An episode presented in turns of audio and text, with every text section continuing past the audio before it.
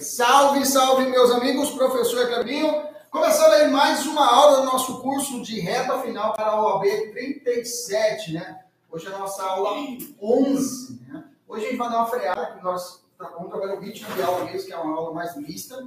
E vamos trabalhar hoje, vamos trabalhar hoje é, três, as três disciplinas. Vamos trabalhar penal, civil e trabalhista, tá? Vamos trabalhar envolto nessas três áreas. Só que vamos trabalhar atos processuais. Vamos lá? Bora, Bora, chega, chega, chega. Pessoal, imagem, imagem tá legal? Imagem tá legal? Tá legal a imagem? O pessoal tá meio, meio, meio apagado, minha imagem aqui no retorno. É... Beleza, Giovana. Eu, eu, vou, eu, vou, eu vou escutar, tá? Agora começou a aula. Eu ouvi aqui, tá aqui seu áudio, tá? Eu vou, eu vou, a gente conversa. Bacana? Beleza? Tranquilo. Só lembrando que no nosso portal, lá no nosso drive, hoje eu falei que ia completar, colocar um complemento, coloquei lá o complemento comprometido, tá lá. E nós vamos fazer assim, a cada bloco de semana a gente vai colocando o que eu realmente preciso, não precisa colocar, eu vou colocar um complemento para vocês lá. Bacana? Para que você não haja uma overdose de conteúdo. Lembra disso. A minha ideia é não que vocês fiquem, não tenham uma overdose de conteúdo. Bacana? Beleza, gente. Imagem tá boa, então vamos embora. Vamos começar. Já saúde nós somos aqui presencial. Vamos embora. Então vamos lá, aula 11, dia 12 de 1 23, atos processuais. Vamos falar a respeito atos processuais. Bom, nós vamos falar do, do meio campo, né? Você sabe que o processo ele começa com um impulso oficial, processo civil, processo penal, processo trabalhista. Existe um princípio básico na jurisdição. Qual é o princípio básico da jurisdição? É a inércia.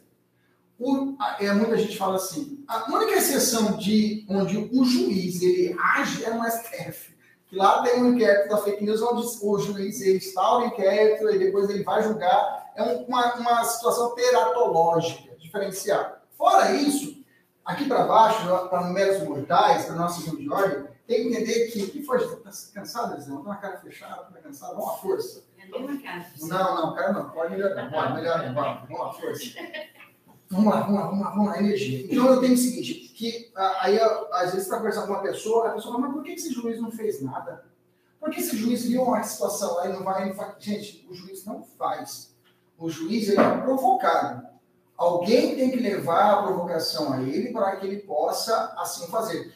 Em qualquer seara.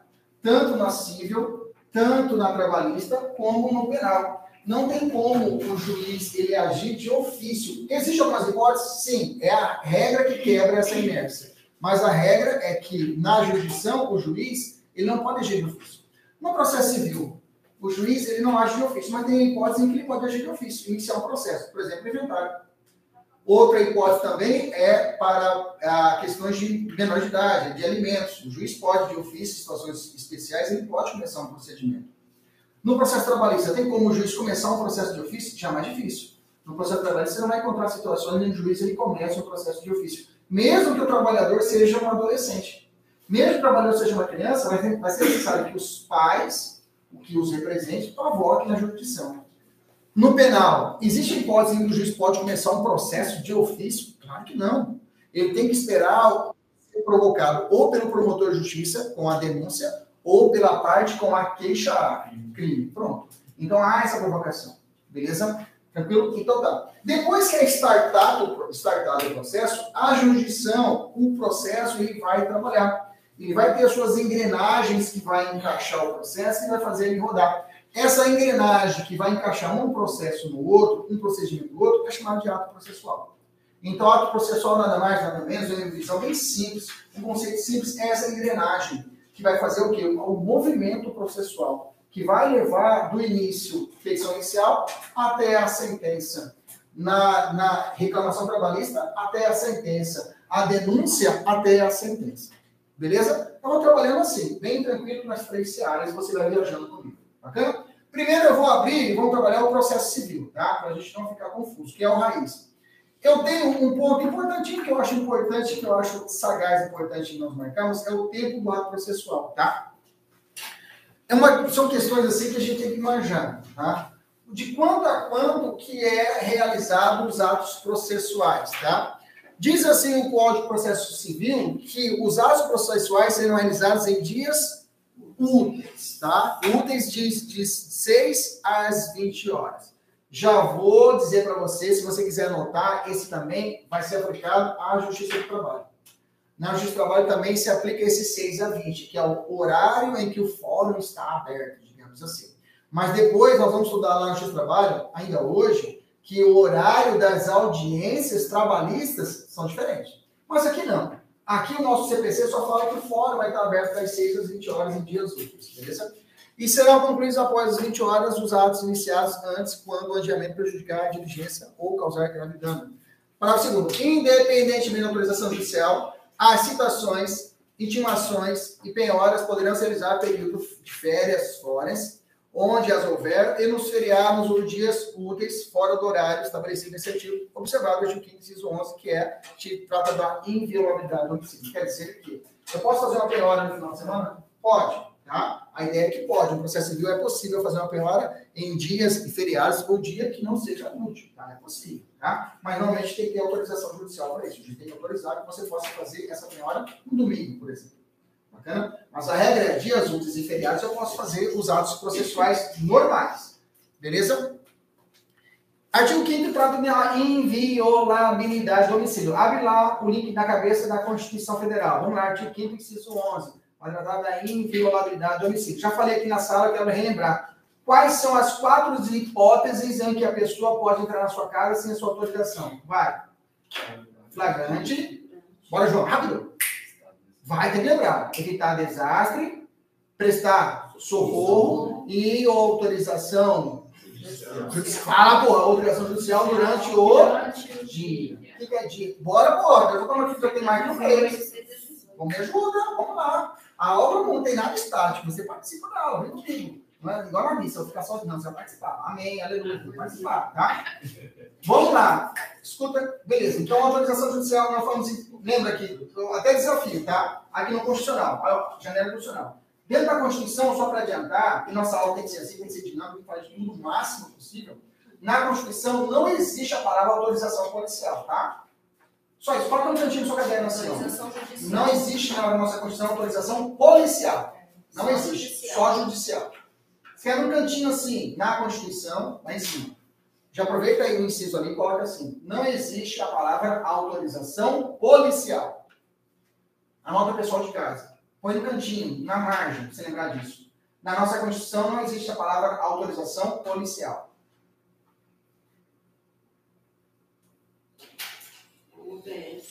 Isso. Você viu na prova, a autorização policial, você sabe que está errado. Ele tem autorização o quê? Judicial. A polícia fez isso, a Constituição fez isso, retirou a força da polícia. Causa da nossa, dos momentos anteriores. Fecha a janela funcional, vem para cá então.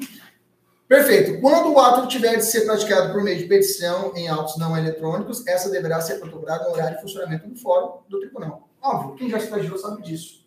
Se o processo é eletrônico, você pode protocolar até as 24 horas daquele dia. Você está comigo?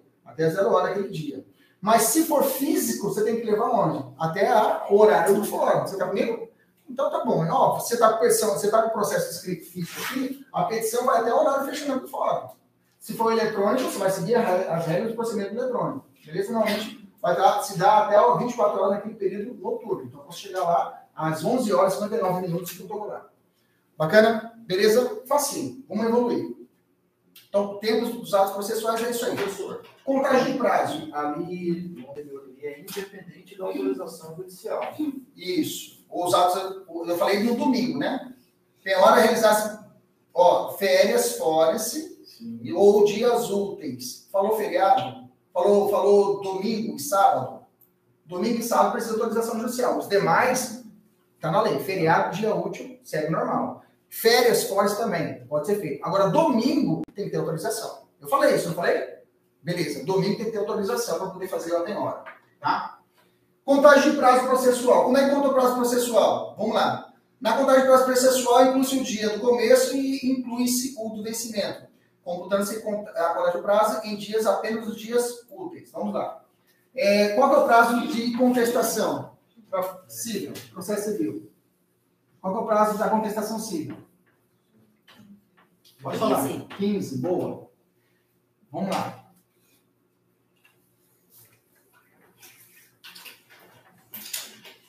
Digamos que houve a intimação sua para apresentar a sua contestação numa quinta-feira. O dia do susto grava. Para todo mundo, não conta. Tanto o processo civil, tanto o processo de trabalho, tanto o processo penal. O dia que você recebe a intimação, você fala, puta, houve a sentença. Aí eu tenho que fazer defesa. O dia que é publicado, ai meu Deus, sai a publicação, sai a sentença, sai a decisão. Você, aquele dia que você sabe da notícia que você é intimado, ele não conta. Perfeito? Bacana? Então, se o dia do susto foi na quinta-feira, esse dia é zero, não conta. Beleza? Eu vou começar a contar o primeiro dia último, o que? Na sexta-feira. Se sexta-feira a questão falar que, é a questão fala, que a sexta-feira, naquele, naquele caso, era útil, tá valendo. Porque se for feriado, é dia inútil. Eu não conto. Você tá comigo? Mas normalmente a prova faz isso. Ele fala que foi intimado na quinta, e o prazo começou a contar na, na segunda-feira. Primeiro dia do prazo. Você está comigo, sim ou não? Sim. Com força, sim ou não? Sim. Beleza. No sexta vem ser sábado e eu vou vir domingo. Bacana? Sim. Sábado e domingo eu não conto. Beleza? Então, na segunda será o segundo dia do prazo. Beleza? Tranquilo? No início da contagem do prazo é assim. Beleza? Tranquilo? Vou adiantar para vocês. Isso daqui, ó, a mão, serve tanto para o processo civil como para o processo trabalhista. Essa regra serve tanto para o processo civil como o processo trabalhista. Beleza? Tranquilo? Pois, no processo penal, o time é corrido. O tempo é corrido. Eu conto também no sábado e no domingo, se ele estiver no meio. Então, eu vou botar em azul aqui. Aqui seriam os prazos para processo civil e processo do trabalho.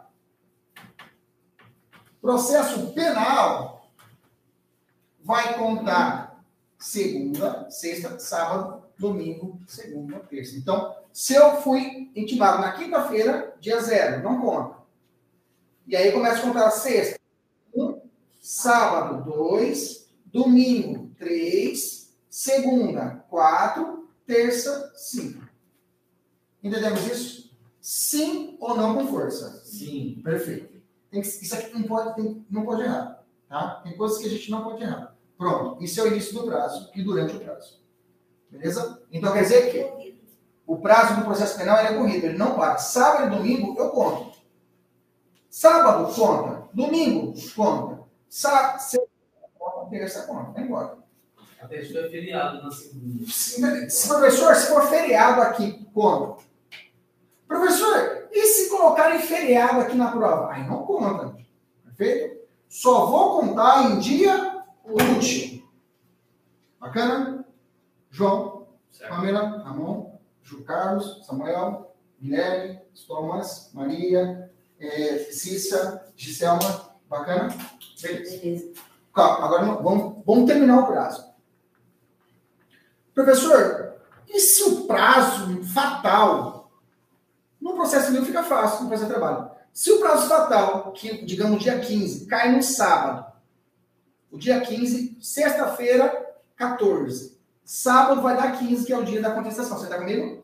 Como eu já sei que segunda, sábado eu não conto e nem domingo eu conto, eu vou prorrogar para o primeiro dia útil o quê? Subsequente. Então vai cair dia 14, dia 15, dia 16. Vai o prazo vai cair. Não, melhor. O prazo vai dar aqui. Na segunda-feira ser o prazo fatal. Eu vou transferir para segunda-feira. Ou seja, e essa regra vai ser para tudo. Vou dizer para você. Regra de prazo final. Para todo mundo. Para todo mundo. Para todo mundo. Se o prazo final, para todo mundo, penal, civil, trabalhista, para todo mundo, se o prazo final cair no sábado, prorroga o primeiro dia último subsequente. É o boleto bancário seu. Quando chega o boleto bancário seu, caiu na, no domingo. Na, na segunda você vai pagar na segunda. Digamos, na segunda você paga com juros ou não? Não, você não paga com juros. É isso. Tanto no processo penal, tanto no processo trabalhista, tanto no processo civil, se o prazo fatal morrer num sábado ele, ou no domingo, ele prorroga para o primeiro dia útil subsequente. Ou seja, na segunda. Feriado também no processo penal? Processo penal, o que, que tem? Feriado, se acabar no feriado. Dia útil, subsequente. Tudo. Tudo é a mesma coisa. Final. Tudo. Final. O final. O final, ele só pode morrer, ele só pode morrer para todo mundo. O final só pode morrer em dia útil. Pronto. Aí pronto. Só pode morrer em dia útil. Beleza? Só morre em dia útil. Pronto. Se você marcar isso, você não erra para nenhum. Erra nenhum, erra nunca mais. Tá? Isso processo civil, processo penal, processo trabalhista, isso para. Se você estudar, é claro, você não vai estudar isso, né? Porque você vai passar no 37 agora. Mas quem vai estudar 38 tem que estudar processo eleitoral. No, porque vai cair direito eleitoral no próximo OAB, né? Então trata de estudar. então lá no 38, lá no eleitoral, a mesma coisa. Prazo fatal não, não cai, só cai em dia útil. Beleza? Raman, beleza? Bacana. Evoluindo, então, prazo importante. É, outro ponto importante. Ah, se você quiser anotar na sua caderno também, os juizados especiais cíveis também eu aplico essa mesma regrinha, só ponto em dia útil, tá? Tá no nosso material. No juizado especial civil também eu só conto em dia útil. Beleza? Pessoal que está assistindo, Kátia, Júlia, Giovana, Cris, Cristiano, Lia, Daniela, tudo ok? Entenderam? Prazo fatal só cai em dia útil. Até gostei desse macete. Prazo fatal só cai em dia útil. Até anotar no caderno. Prazo fatal só em dia útil. Prazo fatal, fazer um macete. Só útil. Beleza, vamos avançar. É, já falei, tá. Comunicação dos atos processuais. É necessário que o processo penal, às vezes, ele necessita, processo penal, processo civil, processo trabalhista, precisa comunicar. Precisa levar o conhecimento a outras pessoas do que está acontecendo. Então, normalmente, o processo ele utiliza de cartas. Cartas, citação, intimação e notificação. Eu me falar disso. Existem três espécies de cartas. Carta, até coloquei aqui, né? Carta rogatória, carta na verdade, são cinco, quatro cartas: rogatória, precatória, ordem e carta arbitral. Tá? Essa arbitral, muito, poucas pessoas conhecem. Carta rogatória, carta precatória, carta de ordem e carta arbitral. Vamos lá. Carta rogatória, você lembra o que, que é isso? Ah, você lembra? Chuta aí.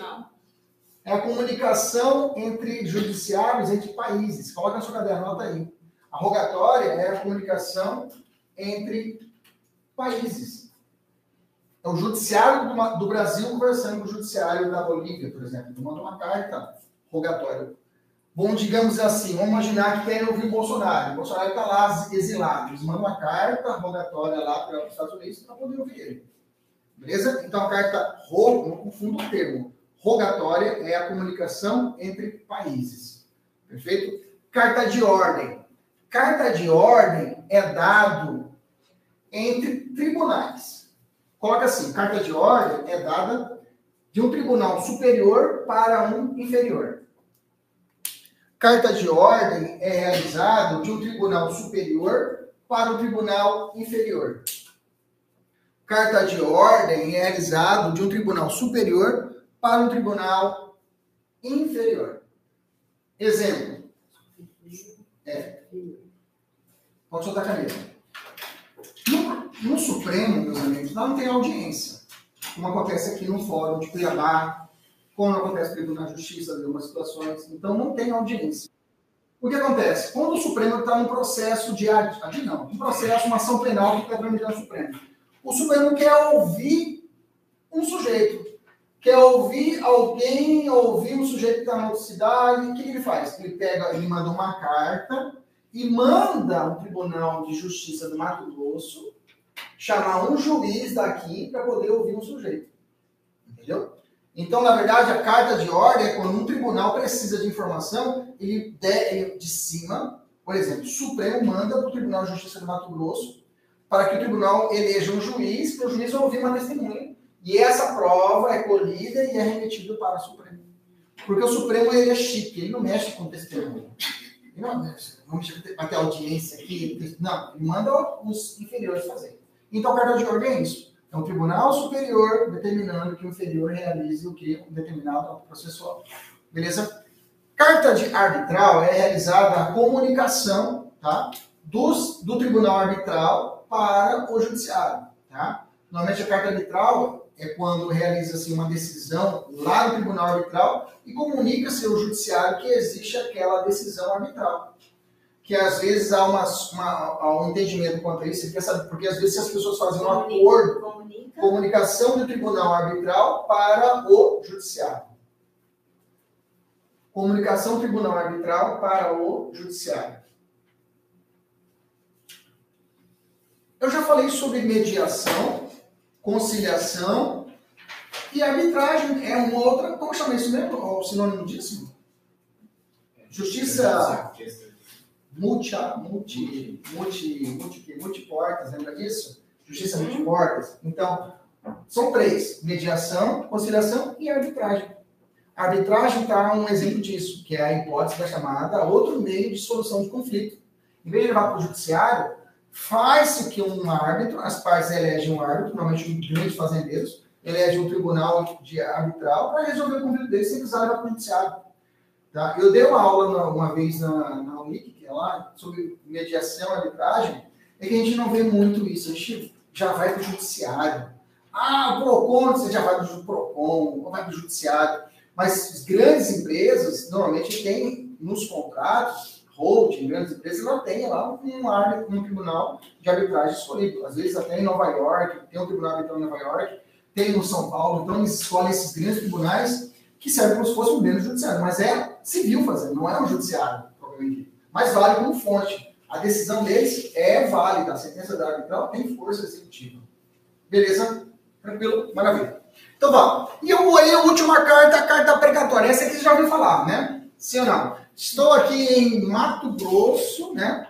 Digamos aqui em Mato Grosso. Aqui em Cuiabá. E aí eu tenho que ouvir o cara nessa cidade. Como que chama essa cidade aqui? Quem sabe? Chifrinho do Mato Grosso. Florida? Não, pensando pra cá. Aqui é Apiacás. Maria. Apiacás. Já, cheguei, já fui lá. Já fui lá. Lacerda é aqui, mais ou menos aqui. Eu fui lá para Apiacás uma vez. Então, em Apiacás, hoje tem um meios eletrônicos, o juiz pode fazer uma videoconferência, tem mais outros recursos que às vezes necessita fazer a carta, carta precatória, mas às vezes precisa realizar uma penhora lá. Penhora de um bem. Então, nesse caso, a carta precatória é a comunicação entre juízes dentro do próprio estado ou até em outros estados. Eu faço essa comunicação. Quem manda a carta é o deprecante. Quem recebe a carta é o deprecado. Tá? Cuidado com o termo. Quem manda a carta, quem envia a carta, é o deprecante. É chuva? Que nome feio. É, é, pois é, deprecante, cara. Deprecante. Deprecante. Deprecante. Deprecante. Quem recebe é o deprecado. É o deprecado. Beleza? Raman, boa essa perguntinha aqui, olha. Vou fazer um rapidinho de casa, de penal. Se o cara comete, eu mando você como juiz, tá? Você pede para o juiz Guilherme, que está em APK, ouvir determinada testemunha. A testemunha mente. A testemunha mente, no caso. A testemunha pode responder por algum crime? Sim ou não? Sim. Falso o quê? Testemunha. Aí a pergunta é, aonde ela vai ser processada? No juízo deprecado ou no juízo deprecante? Onde vai ser, onde vai ser, onde vai ser julgado? Deprecante. Porque ele men- mentiu no processo que estava aqui. Mas ele mentiu para qual juiz? Então Deprecado. ele vai responder no deprecado, tá? O falso testemunho é julgado no juízo deprecado. Porque ele mentiu para ele que estava lá no juiz, que estava tomando a prova, ele colheu a prova, ele vai ser uma testemunha do processo penal desse sujeito que viu o cara mentindo. Beleza? Então, falso testemunho no processo civil, processo trabalhista, processo penal, o cara mentiu numa carta precatória, o juiz, o deprecado, que vai analisar esse crime. Continua o processo normal, o processo civil continua normalmente, mas o processo penal é retirado, fala, parceiro, você já vai ter, se tem uma execução civil contra você, agora tem um processo penal contra você também. Beleza? Lembrando que falso testemunho, a pessoa pode voltar atrás até antes da sentença. Se ela fala, olha, eu menti, estou me retratando. Se ela retrata antes da sentença, extingue a punibilidade. Tá? Bacana? Voltando para cá. Então, o juiz deprecado é obrigado a cumprir a solicitação contida na carta, exceto nas hipóteses 267.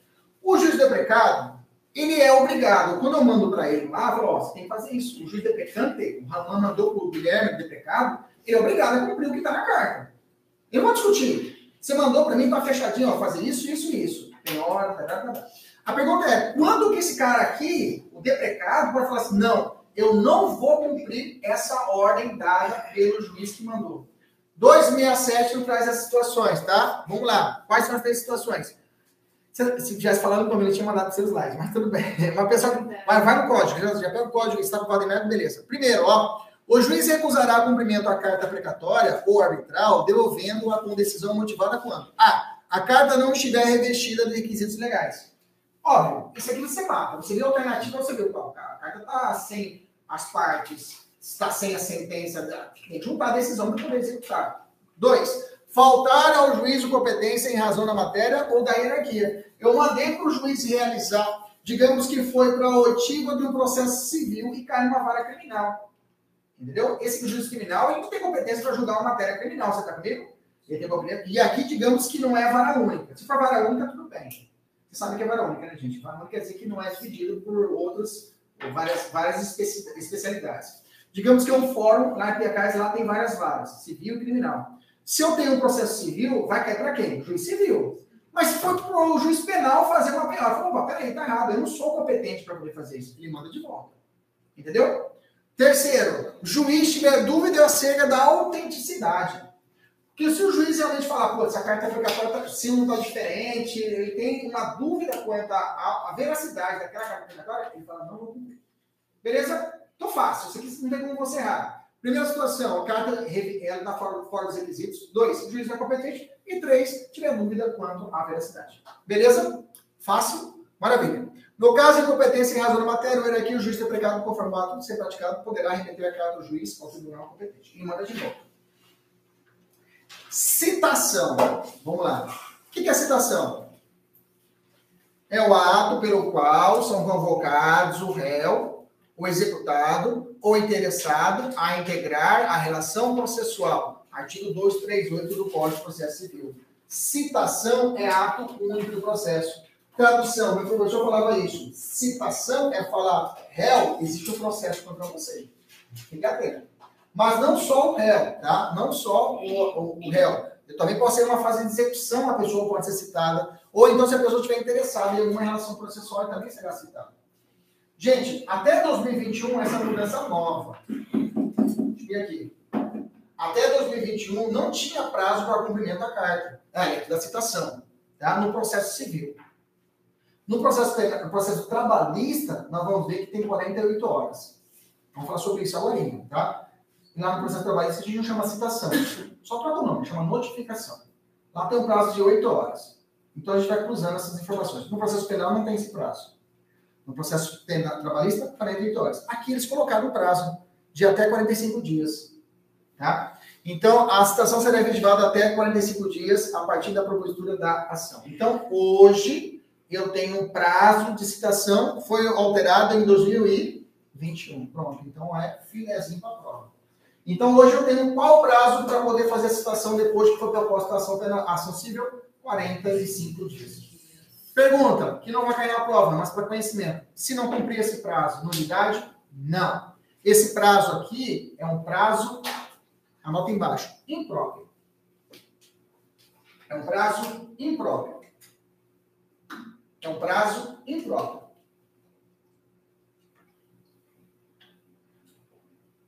Prazo impróprio é aquele que não tem nenhum prejuízo.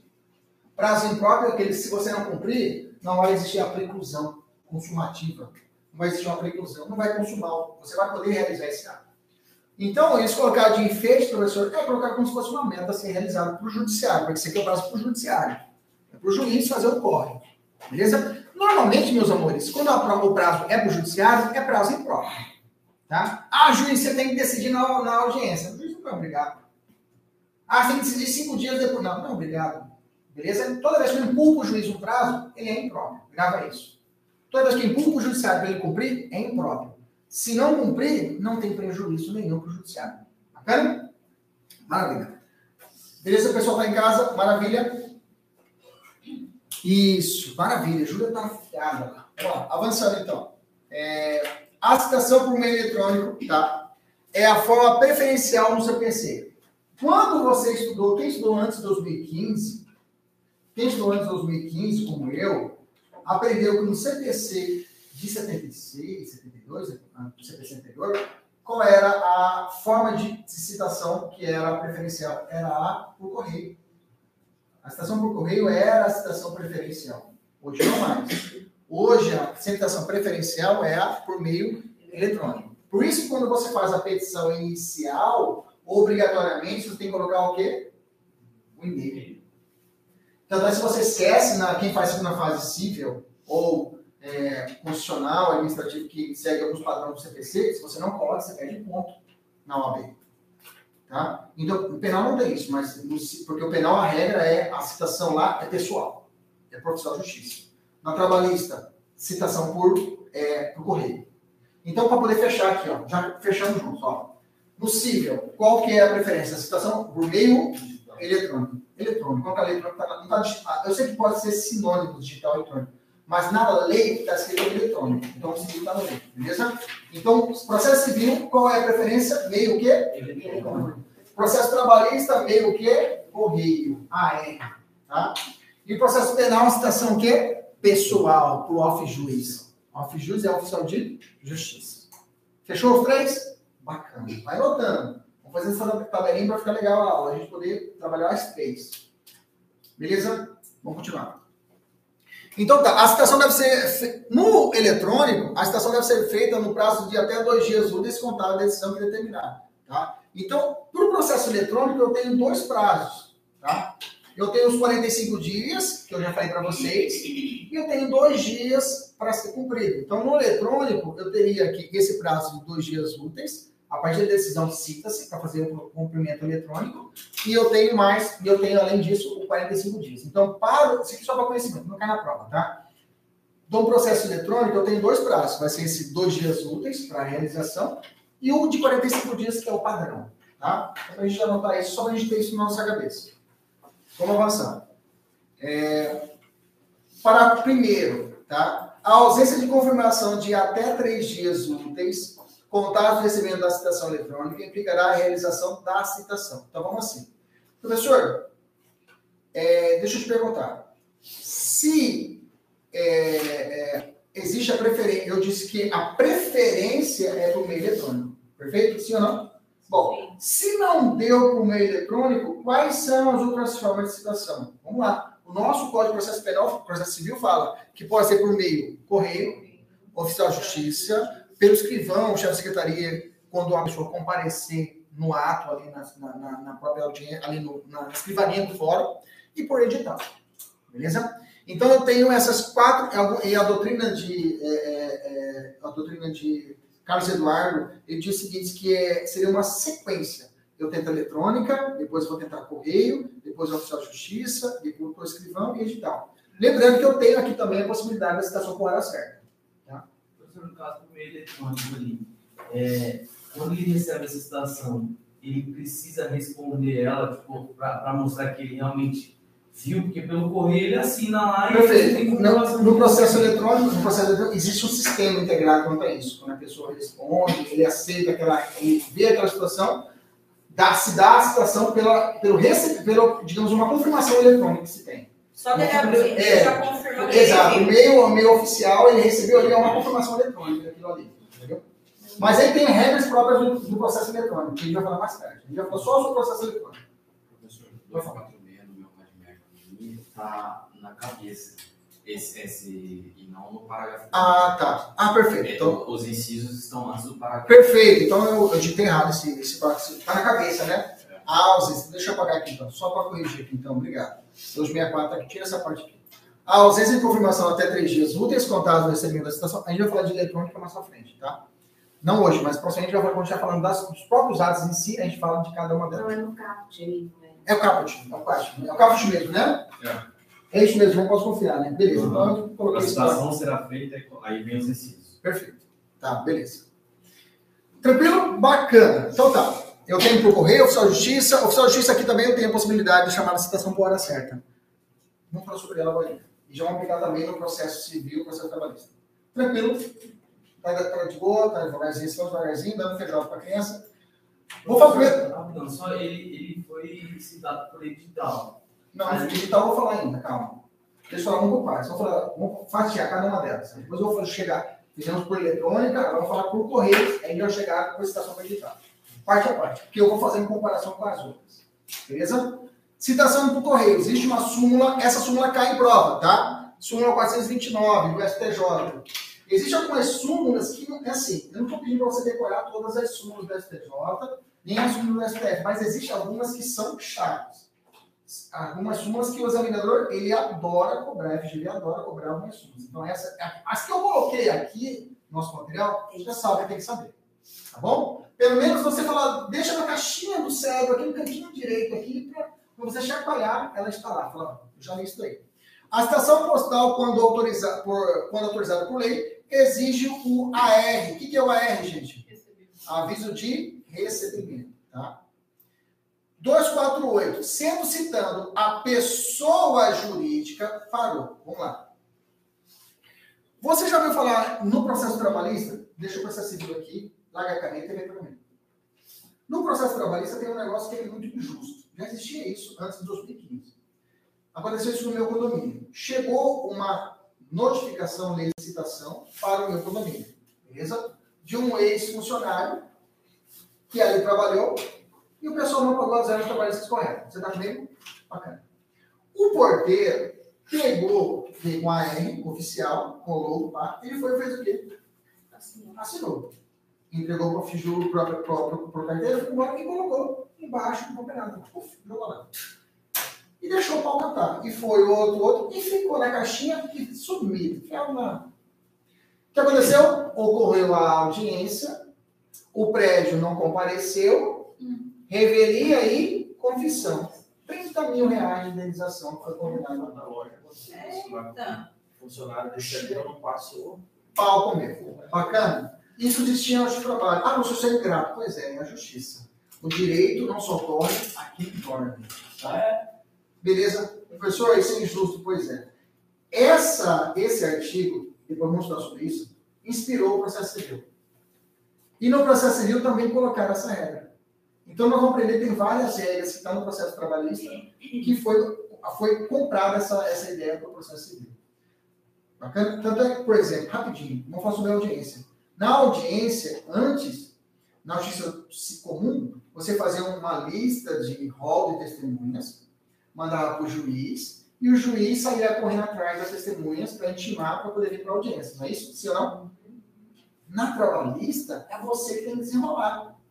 Você tem que pegar a testemunha na mão e levar para a audiência. Bora, todo mundo para convidado para a audiência. É isso.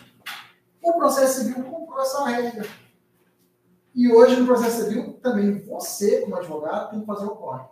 Ir atrás das testemunhas. E se caso ela não comparecer, como você já apresentou a lista antes para o juiz, você fala, excelência, não, eu, aqui, ó, convidei ela, fui lá buscar, ela não apareceu, eu preciso dela. Aí o juiz, nesse caso, intima a pessoa. Mesma coisa no processo trabalhista.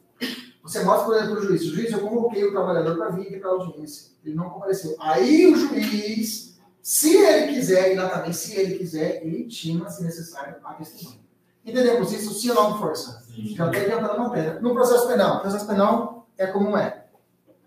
O processo penal era como era antes né, lá no civil. Você faz a lista três dias antes da audiência, manda para o juiz, o juiz intima a, a testemunha, não deu certo, volta de novo, não compareceu, chama de novo. Ah, não compareceu?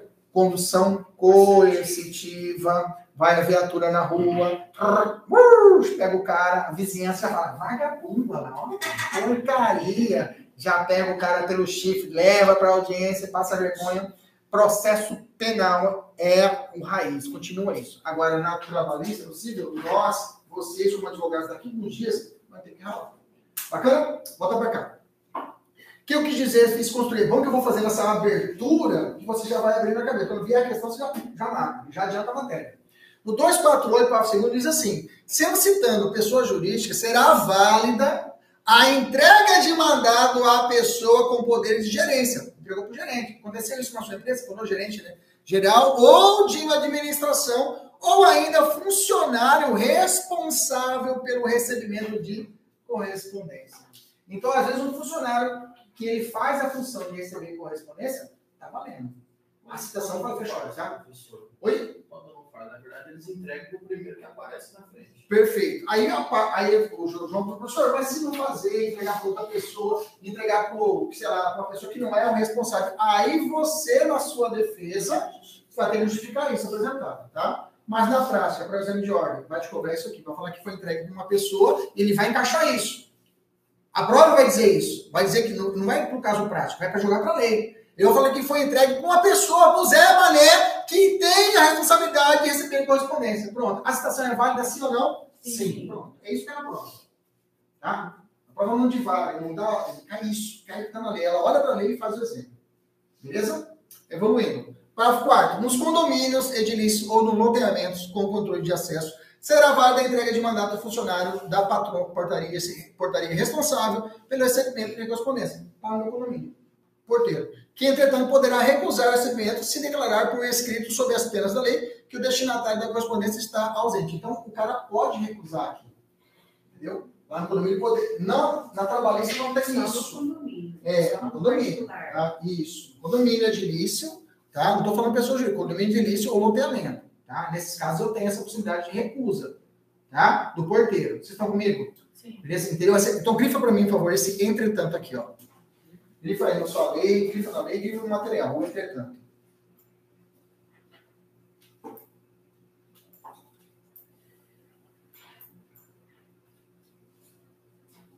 Entretanto, poderá recusar o recebimento de se declarar por escrito sob pena da lei. Não pode mentir.